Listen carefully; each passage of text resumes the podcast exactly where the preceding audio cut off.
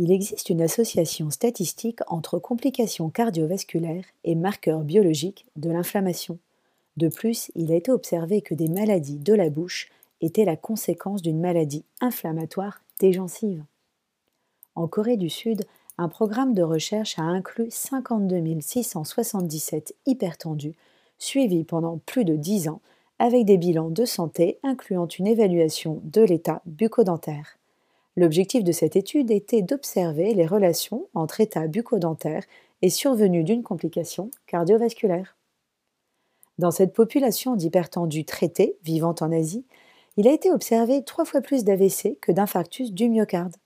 De plus, il a été montré que la survenue d'une complication cardiovasculaire augmentait avec le nombre de caries et augmentait aussi avec le nombre de dents manquantes alors qu'une augmentation du nombre de brossages dentaires quotidiens diminuait le risque de survenue d'une complication cardiovasculaire.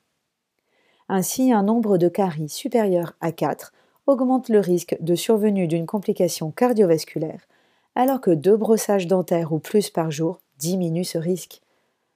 En conclusion, chez un sujet traité pour une hypertension artérielle, une bonne santé bucco-dentaire permet de diminuer le risque de complications cardiovasculaires. L'inflammation au niveau des gencives pourrait être la raison de cette relation entre état bucco-dentaire et complications cardiovasculaires chez l'hypertendu. Cette étude très originale devrait pousser les hypertendus, mais aussi les normotendus, à ne pas négliger la santé de leur bouche et à se rendre chez un dentiste pour réaliser des soins bucco-dentaires avec régularité.